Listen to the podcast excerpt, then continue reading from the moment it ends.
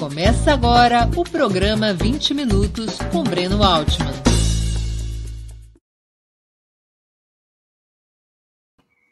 Bom dia. Hoje é 18 de outubro de 2021. Bem-vindos a mais uma edição do programa 20 Minutos. Nossa convidada é Débora Cavalcante, advogada formada pela Universidade Federal do Piauí com mestrado em ciência política pela Unicamp. Foi recentemente eleita para a executiva nacional do Partido Socialismo e Liberdade, o PSOL, chefiando a Secretaria de Relações Internacionais.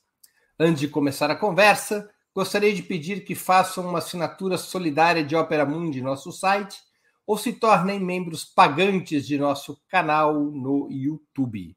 A imprensa independente e Opera Mundi precisam de sua ajuda para se sustentar e se desenvolver.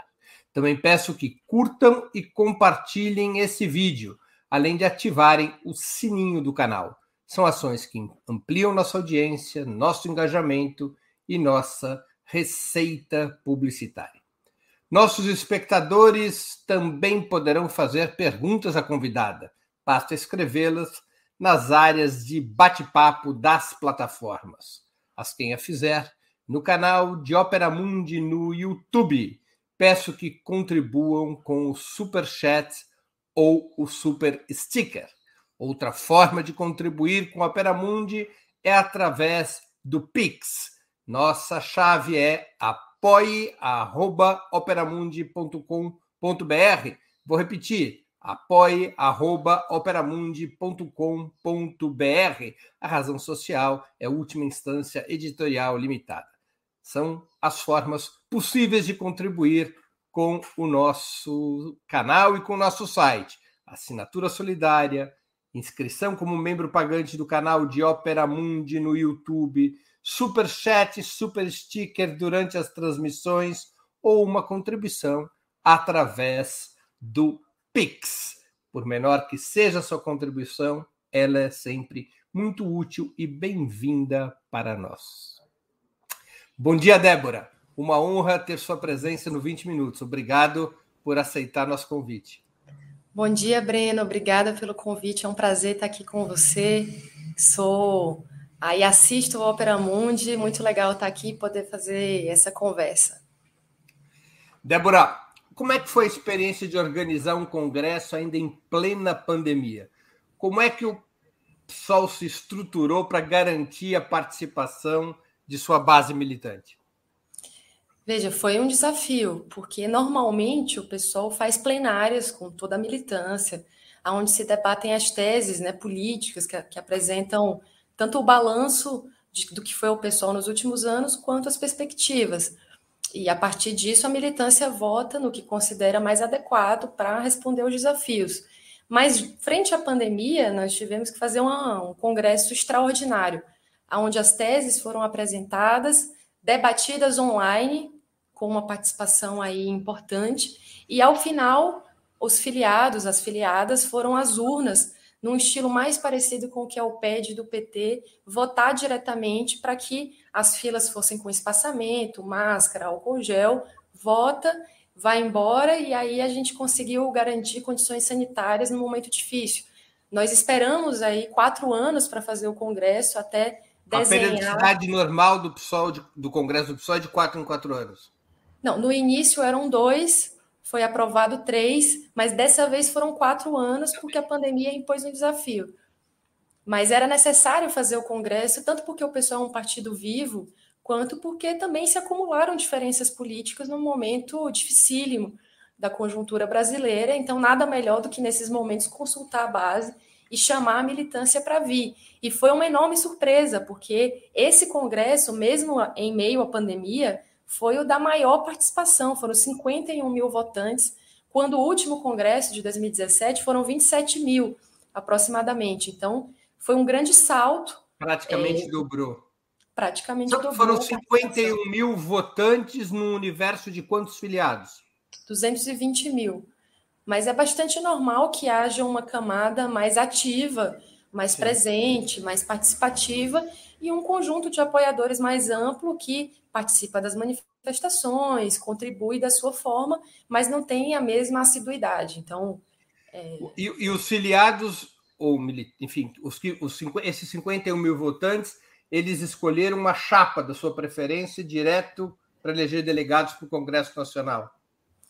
Na base, em todos os municípios, aí foram é, muitos locais de votação.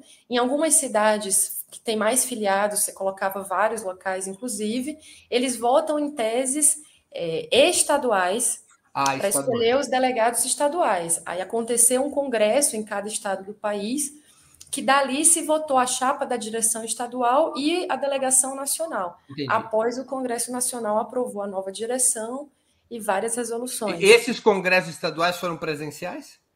Não. Também virtuais.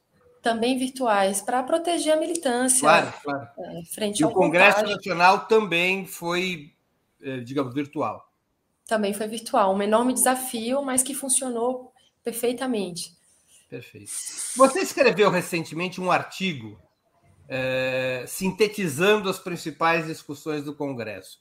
Você poderia Sim. recapitular esses eixos centrais de debate para os nossos espectadores, para é, expor quais foram os grandes debates do Congresso? Claro, veja, é, o primeiro desafio, na verdade, é o posicionamento político do PSOL nas lutas, a sua localização frente ao que é o Bolsonaro. Mas isso deriva também de uma avaliação sobre o estágio de desenvolvimento do governo. Então, é progressivo que haja dois terços da população que acha que o Bolsonaro mente que tenha 60% da população que rejeite o governo. Não era assim em 2018, quando ele foi eleito. Então, é, é progressivo que a gente tenha tido seis grandes atos que foram importantes, é, unitários, é, na luta contra o governo, mas, digamos, a nossa opinião, a opinião que eu fiz parte né, no Congresso, avaliava o seguinte: há possibilidades de luta, há uma hipótese de que haja um impeachment do governo, porque não só há uma maioria social contra ele, mas também há divisões no interior da burguesia. É, mas o governo Bolsonaro não é fraco, porque ele conseguiu a estabilidade suficiente para que o impeachment não avançasse no, no Congresso Nacional. Vai, inclusive centenas de pedidos de impeachment. Então, isso impõe a nós, é, na medida em que ele também faz o ato do 7, do 7 de setembro como imposição de força, o seu núcleo fiel de 15% ou um pouco mais da sociedade é um núcleo que está disposto a ir até as últimas consequências no que há de pior do programa do governo, que é ameaça às instituições, ameaça à esquerda, ameaça à imprensa. Então, isso, para nós, o governo Bolsonaro, ele não pode ser subestimado. Então, esse era um grande tema. Haviam aqueles que diziam que o Bolsonaro já é um governo em derretimento, um governo que, é, digamos, pode cair a qualquer momento. e mesmo que não caia, e mesmo que não caia, nas eleições ele vai ser derrotado. Eu, eu penso diferente. Eu acho que há muita água para rolar. A terceira via tem enormes dificuldades, tanto pela esquerda quanto pela direita, para se consolidar como uma alternativa. E o Bolsonaro vai ser o vetor de polarização do país, como é hoje, até o momento das eleições. A menos que haja uma grande explosão, que as manifestações que aconteceram até aqui alcancem uma escala superior e que isso seja capaz de provocar fissões em todas as classes que é, levem ao impeachment. É uma hipótese que ele caia, é, inclusive ainda nesse ano, mas nesse momento não é exatamente a hipótese mais provável. Então, frente a essa primeira diferença no, no, no PSOL, e são diferenças normais que fazem parte, não são só exclusivas do pessoal, né? Fazem parte aí do que pensa a esquerda, a vanguarda, um setor de massa insatisfeito.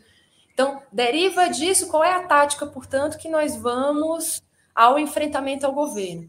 De um lado, tem uma tática que foi minoritária, é, com uma visão quase semi-insurrecional, é greve geral, que há um problema, digamos, que é a tática da ofensiva permanente ofensiva permanente.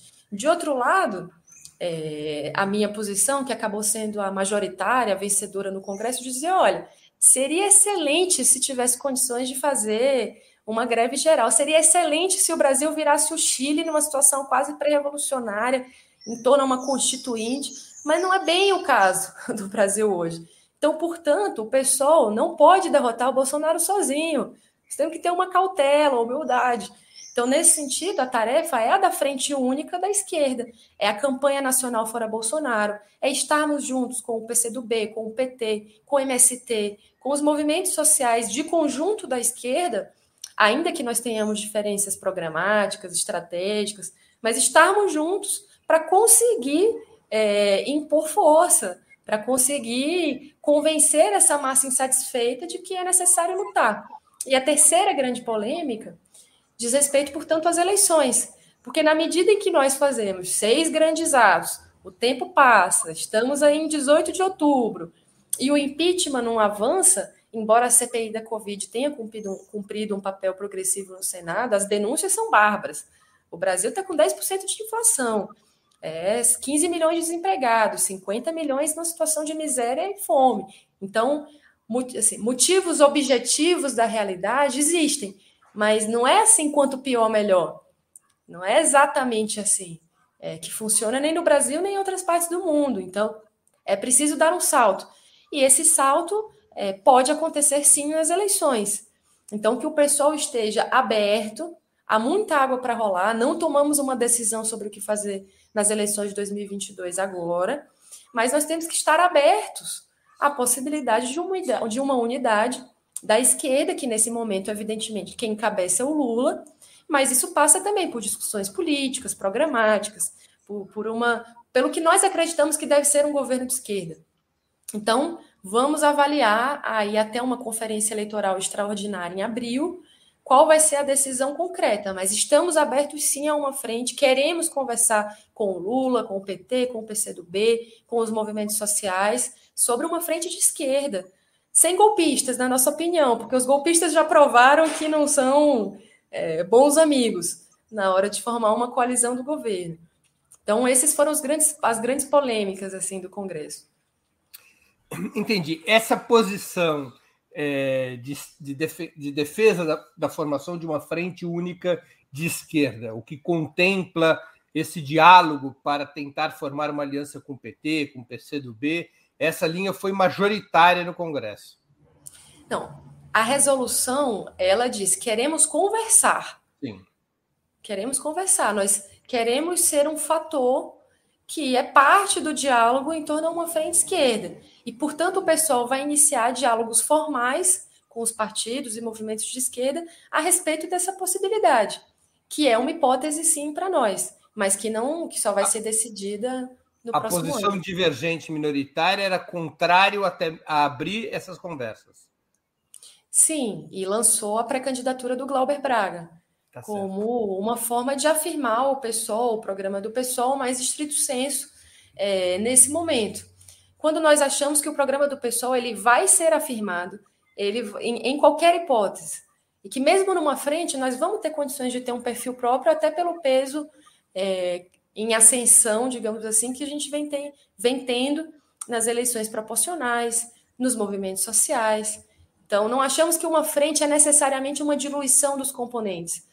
É, é possível, inclusive, uma unidade com um certo enfrentamento. Você não precisa concordar globalmente com o Lula. Se nós concordássemos, nós estaríamos no PT, não é assim.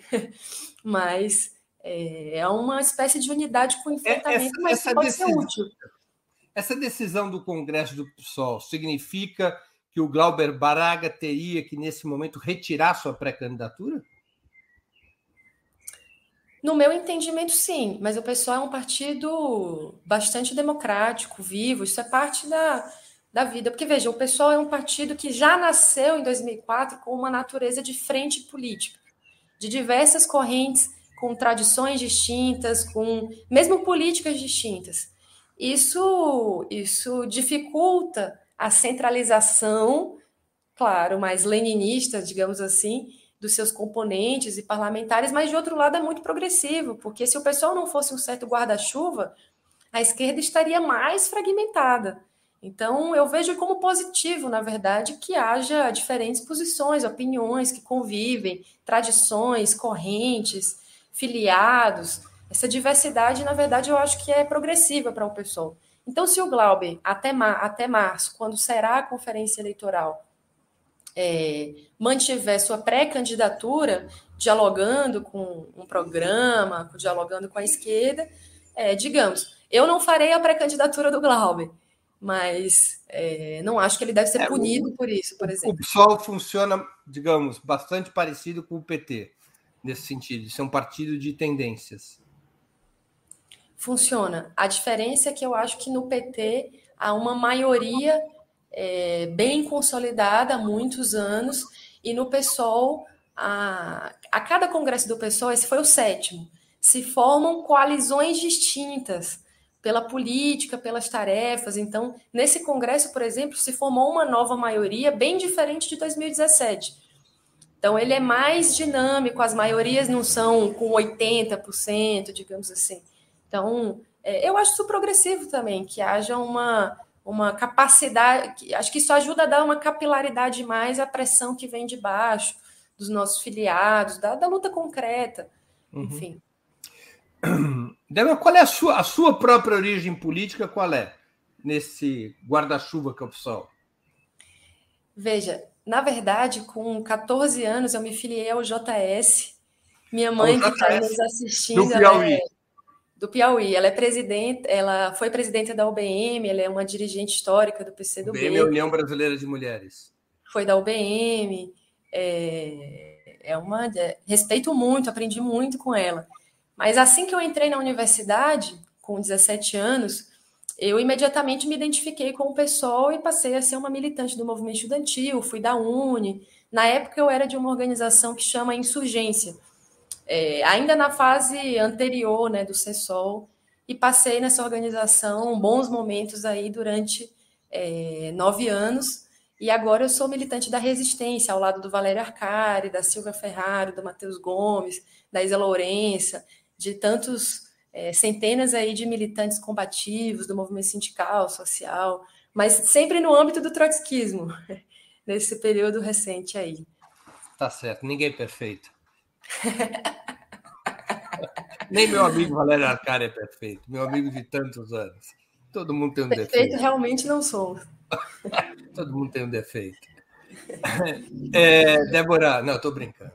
É, a resolução do Congresso do PSOL fala da importância de um acordo programático para viabilizar essa frente única.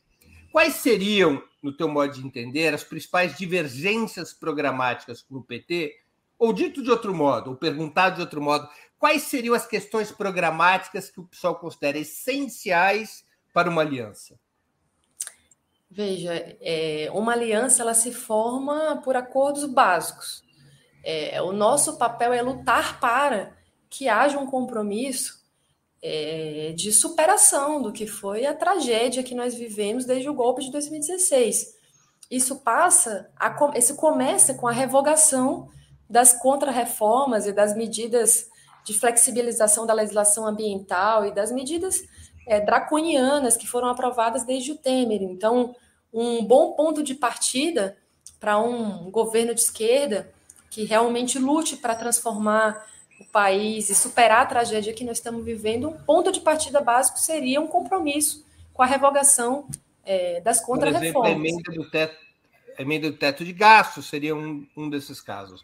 A emenda um constitucional 95. Mas a reforma trabalhista. Reforma trabalhista. As, as, as duas, né? Porque de mim não teve nada, a última reforma. Eu sou advogada trabalhista, é um desastre para os trabalhadores. E mesmo a terceirização é um desastre, não há regulamentação, é terra sem lei. Eu advogo para um, alguns dos meus clientes, são da construção civil, trabalham 12 horas por dia. É, o chefe xinga eles, trabalham com manuseio em esgoto e não tem periculosidade, é um negócio complicadíssimo. Então, assim como tem um aspecto também que. É um retrocesso pré-Getúlio. Pré-Getúlio, pré-Getúlio, é uma coisa é, terrível. Assim como tem um debate também importante, que eu acho que o pessoal tem a contribuir, que é a discussão de um novo modelo de desenvolvimento, a discussão sobre é, como superar o fato do Bolsonaro ter causado desmatamento numa área do tamanho do Chile, na Amazônia, ou como é, evitar que lideranças do campo sejam assassinadas a rodo no Brasil, é, como os indígenas não percam o que conquistaram a duras penas na Constituição de 88. A discussão do marco temporal foi um absurdo. Por sorte, é, por sorte não, né? Porque não, não é sorte, é luta, é consciência. Teve um grande acampamento liderado pela Sônia Guajajara, por outros companheiros, é, em frente ao Congresso, que foi super combativo. Assim como discutir também a matriz energética. O Brasil é um país enorme, é, continental, que tem plenas possibilidades de incorporar o tema ambiental como parte é, de uma discussão mesmo do desenvolvimento. Entendi. Quer dizer, mas o elemento central programático, então, você acha que está na revogação das chamadas reformas liberais? Esse é o compromisso fundamental. Esse é o ponto de partida. Certamente é um ponto de partida que, claro, que dali, se você pôr os avanços, as reformas estruturais, as medidas anticapitalistas, é o que a gente deseja. Que leve em conta é, a, a luta das mulheres, a luta do povo negro, que discuta por que discutam a polícia cidadã como básico para que os jovens negros não sejam assassinados a rodo no país, que leve em conta os direitos sexuais e reprodutivos das mulheres. Então, eu acho que há um conjunto de temas é, que não são uma novidade que o pessoal vai apresentar, são acúmulos históricos do movimento social, mas que nós achamos que tem um lugar, digamos, não negociável na política. E queremos fazer essa discussão de que o conservadorismo sobre os nossos corpos, sobre os nossos direitos, não continue avançando frente a um governo de esquerda. Nós achamos que é remar contra a maré, que a mídia, que poder, possamos fazer após o que a mídia fez na luta contra o golpe, assim, há que se pensar. A Argentina deu passo nesse sentido. Há que se pensar. Nós queremos Agora, essas questões, elas, eu é, tive a oportunidade de ler mais de uma vez o, o, programa aprovado pelo PT no ano passado, Programa de Reconstrução e Transformação do Brasil. Essas questões, com ênfases diferentes, elas estão contempladas no programa do PT, não é? Quer dizer, você acha que seria possível um entendimento programático a esse respeito? Não se está falando de divergências inconciliáveis. Olha, eu vejo por uma ótica um pouco distinta eu vejo que o Bolsonaro é, expressa uma tragédia humanitária e um neofascismo tão profundo, mas tão profundo, que o pessoal assumiu no Congresso, o que é correto, na minha opinião, o compromisso número um de derrotar o Bolsonaro. Veja, eu acho que o pessoal, para ser um instrumento útil para a classe trabalhadora, porque, é, digamos, é, não, é útil para superar os desafios, a exploração, a opressão. É, ele precisa, digamos, superar uma etapa de tragédia. Veja, uma reeleição do Bolsonaro, o que não é descartado, descartar isso seria um erro importante, seria um desastre para uma geração inteira. Mais quatro anos de ataques, digamos, e quem lutou agora vai se sentir desmoralizado. Então, seria uma, uma tragédia para uma geração. É, e provavelmente uma confirmação de que ele pode, num governo de coalizão, onde a principal, a principal é, vetor da, da, da, frente é neofascista, que ele pode continuar assombrando é, a democracia, as instituições. Então eu vejo que esse elemento da, da, da derrota do Bolsonaro ele tem uma hierarquia su, muito superior. Então eu tenho pouca pouca crença, embora eu vá lutar por isso, de que o Lula vai assumir essas bandeiras de imediato, que vai, sabe, o aborto, que vai impor discussão. Por que, por que teve na Argentina? Por que no Chile é uma discussão? Por que em outros países? É, mas eu lutarei por isso, na eleição e depois da eleição. E depois da eleição também. Mas ganhar, tirar o Bolsonaro, realmente tem uma hierarquia é, que, que nos faz, digamos, refletir sobre a hipótese de uma chapa com o Lula, mesmo que o PSOL tenha sido fundado desde 2004 como uma oposição de esquerda. O PSOL estaria disposto a participar de um eventual novo governo do ex-presidente Lula?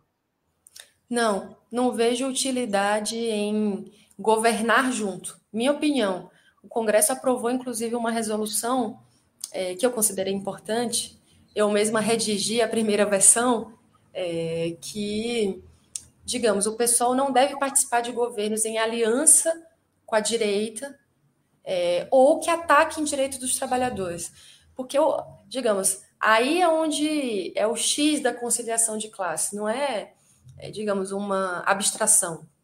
É a, é a possibilidade de que o governo, mesmo sendo um governo da esquerda, de um operário, ele possa aprovar ataques. Então, nesse ajustes, ataques. Então, nesse sentido, o papel do pessoal ao se propor a um, partido anticapitalista, expressão da nova esquerda, na minha opinião, ele deve ter uma, manter uma postura independente, que pode ser de oposição frente aos ataques, mas que pode ser de defesa do governo frente à ofensiva da extrema-direita, que parece que veio para ficar, mesmo que perca as eleições.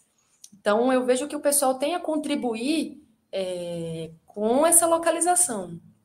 É, visto de outro modo, é, as pré-condições para o pessoal participar do novo governo seria um o, o governo do ex-presidente Lula não ter acordos com partidos da direita, não incorporar esses partidos no governo, e dois, não ter, digamos, ataques aos trabalhadores no seu programa. Sim. Sim. Se essas condições fossem atendidas, o pessoal poderia discutir a hipótese de participar claro. de um governo Lula. Entendi. Claro. Mas como isso é menos provável, é... e, e o, o, problema não é só o governo Lula. A governo, eu acredito mesmo que a esquerda vai recuperar posições em prefeituras, em governos. Eu aposto e vamos dedicar as energias para ter uma retomada de posições. Mesmo nesse caso, acho que a melhor forma do pessoal nesse momento, no, no seu atual estágio de construção, está é, tá muito vinculado ao movimento social. E por isso, a entrada do MTST e do Boulos é uma enorme vitória. Esse Congresso confirmou. É uma relação de cinco anos que está na Povo Sem Medo, que está na campanha nacional Fora Bolsonaro, que está no apoio às mobilizações e à luta pela moradia dos companheiros. Mas, digamos, eu vejo que o atual estágio de desenvolvimento do pessoal está em eleger grandes parlamentares, figuras que expressem é, aí esses movimentos que fervilharam aí nas ruas e que frente a um governo que pode ser como porque já há uma experiência no Brasil, né, que pode ser mais contraditório, incluir ataques, é, que a gente mantenha uma posição mais independente. Claro. Débora, qual é o sentido do lançamento da candidatura de Guilherme Boulos a governador de São Paulo? aliança nacional com o PT estaria condicionada ao apoio petista a essa candidatura de Boulos? Veja, é, o Boulos, hoje, na minha opinião, é o principal porta-voz do PSOL, é motivo de. nos orgulha muito é, que ele esteja no PSOL. Ele tem muito a contribuir com a esquerda brasileira. É, acho que ele é um grande líder para uma nova esquerda brasileira. E ele provou isso é, tanto em 2018, mesmo com uma baixa votação naquele momento, porque o Bolsonaro foi uma novidade na política muito dura, é, diminuiu muito o espaço para uma terceira via, mas ainda assim nós saímos com muito orgulho de 2018, porque é, uma grande parte da militância dizia: Poxa, eu não vou votar, mas meu coração é bolos, o que me inspira é isso. Então a gente saiu feliz. E em 2020 a gente levar a campanha do Boulos ao segundo turno em São Paulo, o que é duríssimo. É, digamos, é o, onde o PSDB mantém a sua é, tradição, o seu peso, foi, e mesmo contra o PT, naquele momento, né, não contra o PT, mas o PT era um adversário eleitoral, então foi uma felicidade enorme. Acho que o Boulos, sim, é, deve ser governador em São Paulo. É, estamos em luta para ocupar espaço fazendo virada, é, digamos, atividades dele por interior. E é claro que uma discussão da frente, ela também, ela passa pelo programa, mas ela também passa pelo espaço é, dos, do, dos aliados. Não pode ser uma aliança com esmagamento. Então, sim, se houver qualquer hipótese, qualquer hipótese de o Boulos encabeçar uma frente esquerda em São Paulo, nós vamos apostar nisso. Se essa hipótese não se confirmar, Aí nós vamos tomar uma decisão, que na minha, a minha opinião é que ele deve sim ser candidato, mesmo com o Haddad, é, nas eleições de São Paulo. Mas mesmo assim, o apoio do PT à candidatura do Boulos em São Paulo não é uma das pré-condições para o apoio do PSOL à candidatura presidencial do Lula. Ele está na mesa de negociação. Agora, o desfecho, veja, o desfecho é difícil falar porque tem a luta pelo Boulos, tem a luta contra o Bolsonaro, tem o debate de programa, então há muitos temas na mesa, é, inclusive o próprio Lula não abriu uma mesa de negociação com o pessoal ainda, ele está lutando por uma ampliação mais rumo ao centrão. Então, com certeza, São Paulo é, é um grande tema. Pode ser que o Boulos e o Haddad saiam e o Lula tenha dois palanques em São Paulo. Pode ser. Então, está mais em aberto. Mas com certeza São Paulo é um tema de negociação, sim. Entendi. Você não teme que a divisão entre Boulos e Haddad em São Paulo possa tirar todas as chances da esquerda ir para o segundo turno no Estado? tirar todas as chances? Não, se a eu achasse... esquerda ir, se tiver duas candidaturas de esquerda, Boulos e Haddad, isso não pode anular as chances de ter uma candidatura de esquerda no segundo turno em São Paulo? Olha, se eu achasse que poderia anular, eu não defenderia a pré-candidatura dele, não, tá? Eu acho que a direita é, em São Paulo sofre uma grave crise. As prévias do PSDB à presidência são cinco nomes, é, o candidato do PSDB em São Paulo é fraco, está em aberto que vai fazer, é, está em aberto que vai fazer Márcio França, que mantém uma resiliência de votos importante, está em aberto é, quem o Ciro vai apoiar, está em aberto como a extrema-direita, porque Janaína Pascoal foi para um lado, foi a mais votada, a, federal. Então, há muita água para rolar, está em aberto. Qual é a coalizão que o Alckmin é, no PSD vai ser capaz de fazer, mas nesse momento eu vejo sim espaço para duas candidaturas de esquerda e acho que ajuda a propagar o espaço da esquerda mesmo em São Paulo nessa luta. Acho que não nesse momento eu não vejo que atrapalha não, eu acho que colabora para disputar a eleição, o ambiente da eleição mais à esquerda. Qual é a coalizão que o PSOL pretende construir ao redor do Bolos em São Paulo? Veja, é, nós queremos sim discutir com os partidos é, da oposição de esquerda. É, então, os partidos que são nossos aliados, né, no, na Alesp, na Câmara, queremos discutir com o PCB, queremos discutir com a UP, eventualmente com o PSTU. Agora, se há alguma hipótese de discutir com a rede, o PDT, nesse momento é, não vejo que a prioridade desses partidos, ou com o PCdoB, é, com o PCdoB eu veria com bons olhos é, uma aliança, mas é, com esses outros partidos eu vejo que há muita indefinição. É, o Ciro hoje, ele expressa, essa semana ele deu uma declaração lunática, na minha opinião, com todo respeito, mas dizer que o Lula apoiou o golpe contra Dilma é, não, assim, é muito despropositado. Então, eu não ve, eu particularmente não veria com bons olhos é, que ele é, fosse à direita para disputar um espaço contra o Lula é, e que o pessoal fosse parte disso. Mas é, há muita água para rolar. É, queremos o máximo de é, aliados possíveis. E se o PCdoB com Orlando Silva apoiasse o bolo, seria uma enorme vitória. Uma enorme vitória.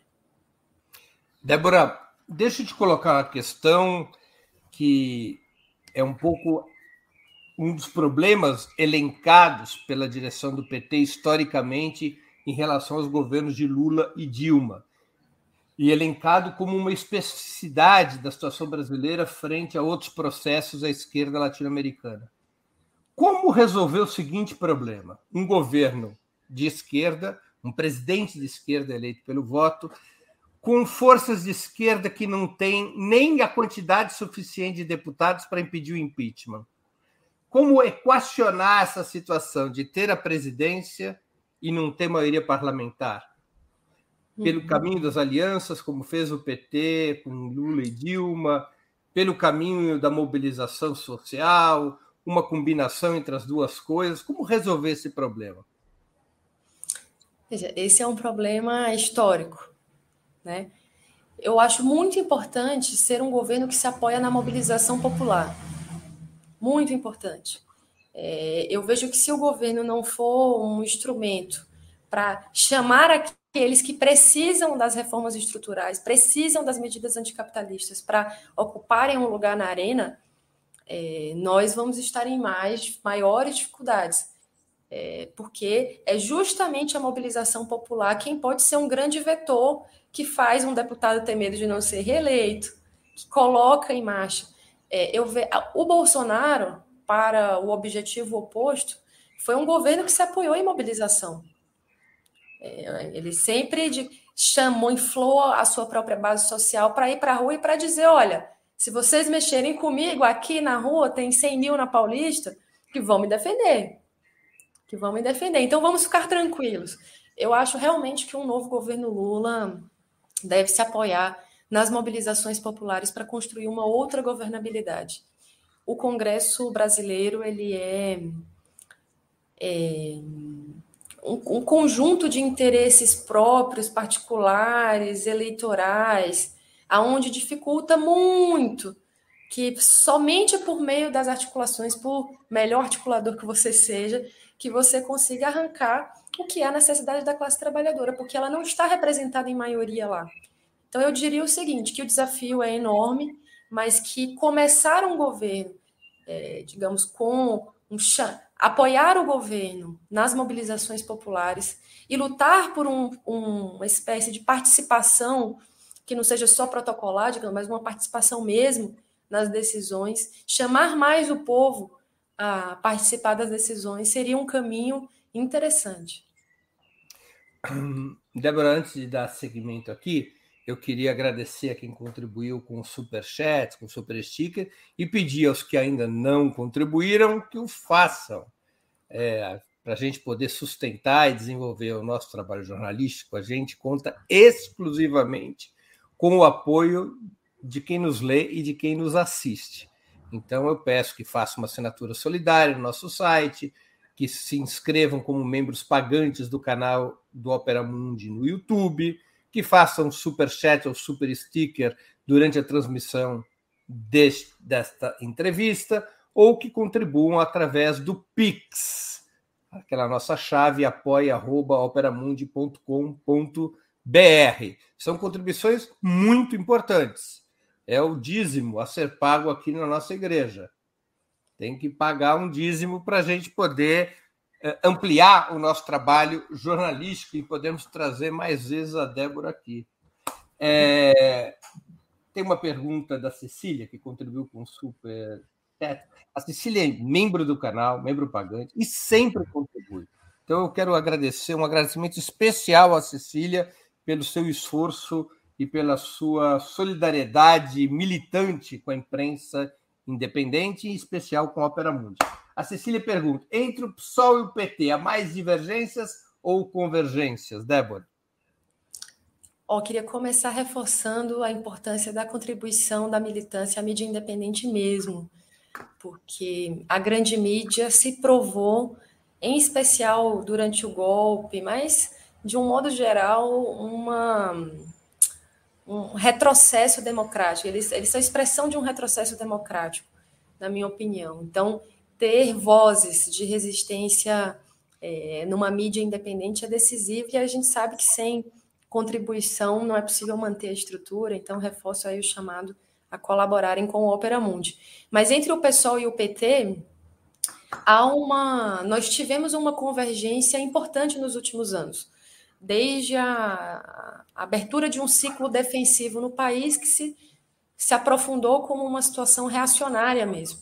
Então, uma unidade político-tática imediata, digamos assim. Por isso o pessoal foi parte da campanha Lula livre. E quando Lula foi solto, é, foi inocentado e tornado elegível, nós consideramos isso como uma vitória, não só democrática, mas também uma vitória na consciência dos trabalhadores que puderam é, ver mais uma alternativa e mais, digamos, convicção de que era possível mudar a realidade.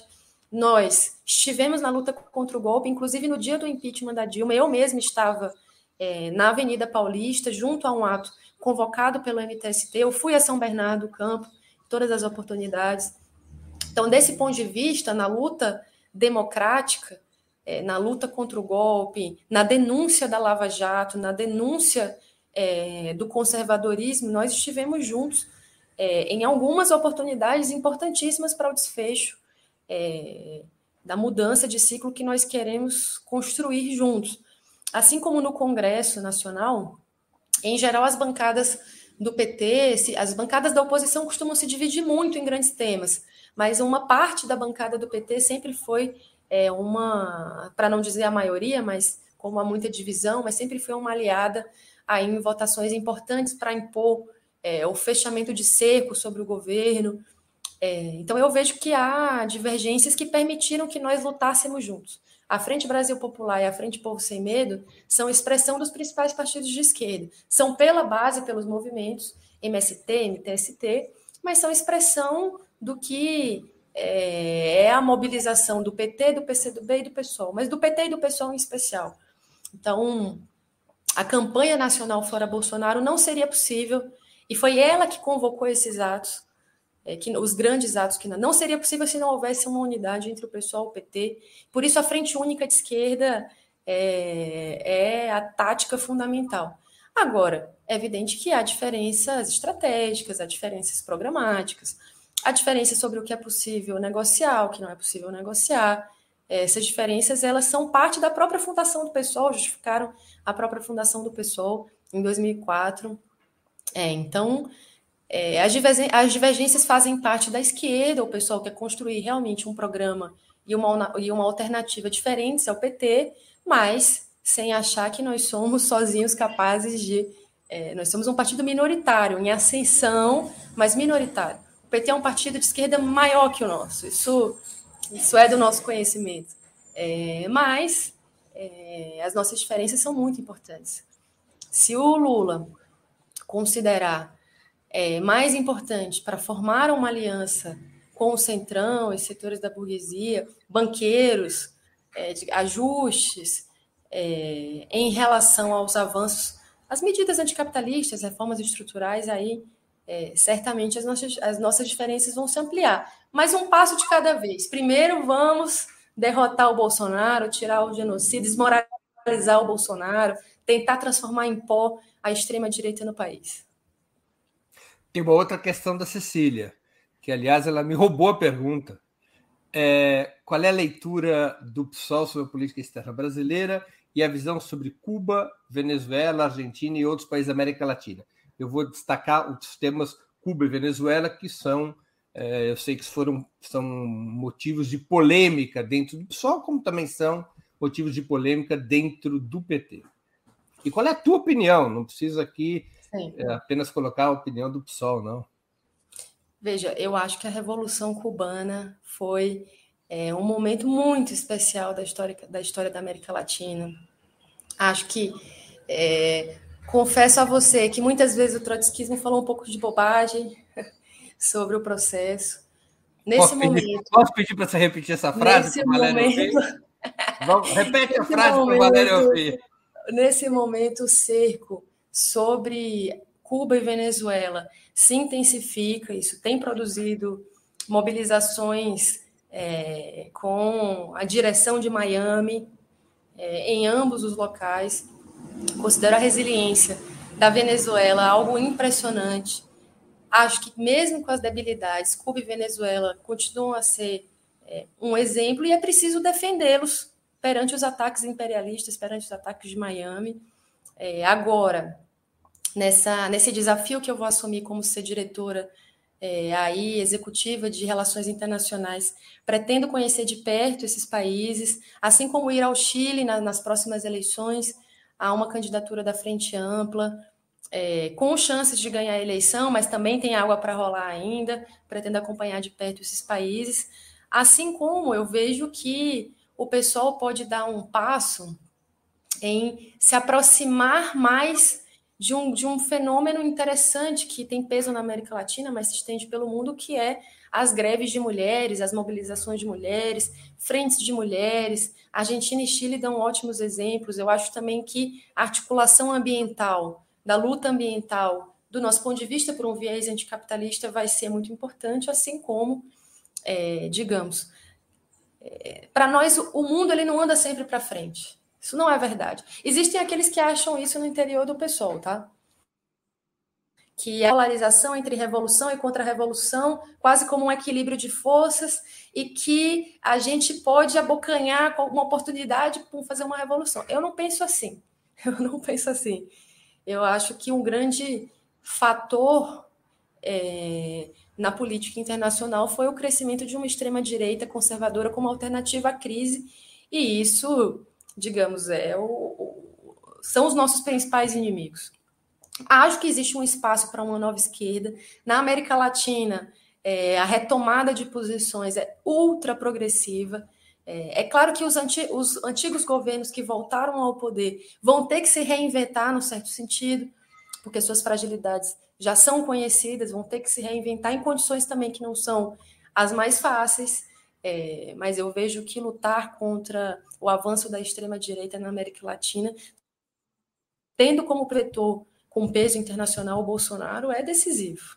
Decisivo. E o pessoal vai estar a serviço disso e a solidariedade a todos os povos oprimidos. Muito bem. Débora, qual é a sua posição do PSOL sobre outro tema programático delicado? Convocação de uma nova Assembleia Nacional Constituinte. A Assembleia Nacional Constituinte ela é uma carta na manga, é, em especial na América Latina. Olha, é, ela é parte da, das nossas bandeiras, sem sombra de dúvida. Mas é preciso medir, é preciso medir essa, como outras táticas, qual é o momento adequado. No Chile, na minha opinião, se abriu uma situação pré-revolucionária. Pré-revolucionária. Foi um, digamos, é, na minha opinião, marcou a, sa a, a saída de um processo de derrota histórica brutal que se arrastou por 40 anos não é que foi a primeira luta. Teve a revolta dos pinguins, teve luta das mulheres, mas é, a força pela base daquele processo não avançou para um fora o governo, avançou para uma constituinte e foram eleitos vários deputados aí representantes do, dos movimentos sociais e tal. Então, sim, é uma bandeira é, que pode ser progressiva, que é progressiva, mas no Brasil hoje essa não é a bandeira que o pessoal levanta como número um, não. É, não, digamos, não está nas nossas faixas, nas manifestações por uma nova constituinte. Não é bem por aí. Nós achamos que é, a luta agora deve ser pela denúncia da caristia. A cada prato que nem um ovo se consegue comer, é, um retrato do desastre. A cada familiar que perdeu alguém para a Covid-19 é um desastre. É, até para honrar a cada jovem negro, até para honrar a memória da Marielle. Então, nesse momento, nossas consignas fundamentais são a denúncia da caristia, a defesa da democracia e o fora Bolsonaro. É, caso se abram condições para defender uma Assembleia Constituinte, nós iremos defender, certamente. Não. Mas, nesse momento, não achamos que é muito. Sim, mas você considera que a constituinte, a abertura de um processo constituinte, deveria ser uma das tarefas de um eventual novo governo de esquerda? Isso deveria Sim. ser proposto na campanha eleitoral? Isso deveria ser construído por um novo governo de esquerda? É, a tarefa da burguesia é destruir a Constituição de 88. Destruir. Em parte, isso vem acontecendo, né? Por isso a revogação das medidas é importante. Em parte, isso já vem acontecendo na realidade, conforme as medidas draconianas aprovadas. É, eu acho que vai ser preciso avaliar é, um governo que se apoia na mobilização e que defende uma constituinte, que tem pela base a presença dos movimentos sociais, ela é sim progressiva. Agora, se a conclusão for que uma constituinte pode piorar a Constituição de 88, aí não serei eu a defender. Então tá, tá em aberto. Se é um governo que diz nós vamos atuar com mobilização popular, porque queremos uma governabilidade em que o povo também seja parte ativa, e vamos fazer uma constituinte como uma agitação diz, como uma forma de aproximar, eu acho super progressivo. Mas se não for assim, a constituinte pode ser um tiro pela culatra. O PSOL estaria disposto a formar uma federação com outros partidos políticos, como agora prevê a legislação, ou disputará as eleições parlamentares de 2022 sem alianças? O pessoal considerou ultra progressiva a aprovação das federações. Nós não fomos os grandes sujeitos ativos, né, mas fomos bons apoiadores da iniciativa. A burguesia quer diminuir essa anomalia que são os mais de 30 partidos com, com representação parlamentar que existe no Brasil e diminuir o espaço para concentrar poder. É evidente que a burguesia ser tão fracionada, até mais que a esquerda, mas até mais fracionada que a esquerda em diversos partidos, gera uma instabilidade que não é ruim para nós, não. Se, se, quanto mais concentrado, mais fácil é, para a burguesia operar é, politicamente. Mas as federações, fundamental, isso é um debate, mas as federações fundamentalmente são um elemento ultra progressivo. É, acho muito importante que o PCdoB ultrapasse a cláusula de barreira, eles são um partido importante no Brasil. É, e o pessoal foi, digamos, a, acabou de ser aprovado, nem há regulamentação, nem há regulamentação. Digamos, uma federação que obrigue os partidos a votarem juntos no Congresso, a, isso é algo, evidentemente, que, que pesaria sobre a decisão. Se é uma federação com bastante autonomia entre seus componentes, é um outro cenário. Então, não há uma opinião no pessoal sobre o tema, nós vemos com bons olhos é, a federação, mas é, está ainda em aberto. O fato é que nós achamos que a gente pode sim ultrapassar a cláusula de barreira nesse momento, porque a gente já, já alcançou esse valor é, nas eleições de 2018. É, nossa unidade com os partidos de esquerda se expressa de na frente única, pode se expressar na frente eleitoral, mas estamos aí acompanhando atentamente a evolução da regulamentação das federações. Ou seja, vocês não propõem e não descartam. Não, nós não propomos, digamos, federar. É, e não mas descartam não também. Não descartamos. Como disse o Trotsky em Brest-Litovsk, nem paz nem guerra. é, é, isso? Nem, não. Isso aí. tá isso certo. aí. Débora, a gente está chegando ao final dessa entrevista e eu queria te fazer duas perguntas que eu sempre faço aos nossos convidados. A primeira, qual livro você gostaria de sugerir aos nossos espectadores? A segunda, qual filme ou série poderia indicar a quem nos acompanha? Eu li um livro na pandemia, um romance. Já era tanta tragédia, eu perdi familiares, eu falei, ah, eu quero ler um romance. Eu li A Mulher Habitada, da Gioconda Belli, que é um, ela é uma nicaragüense, poeta, romancista, revolucionária. E ela e nesse livro ela provoca um encontro de ficção que é uma metáfora da, da, da Revolução Sandinista contra a ditadura de Somoza, mas muito pautada pela luta das mulheres para se afirmarem na luta revolucionária, o que num ambiente de luta armada é ainda mais difícil, é um ambiente ainda mais masculino. Então, uma mulher que se descobre revolucionária é, que vem de uma origem de classe média, inclusive, mas que se apaixona por um proletário dirigente, é, e que a partir daí ela desenvolve uma experiência. É um romance, mas é um romance de amor, revolução. É, desenvolve uma experiência no partido, é um romance de 89.